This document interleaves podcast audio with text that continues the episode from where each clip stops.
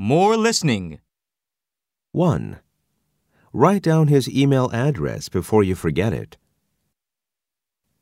2. It's just turned 7 p.m. 3. That is what I wanted to tell you. 4.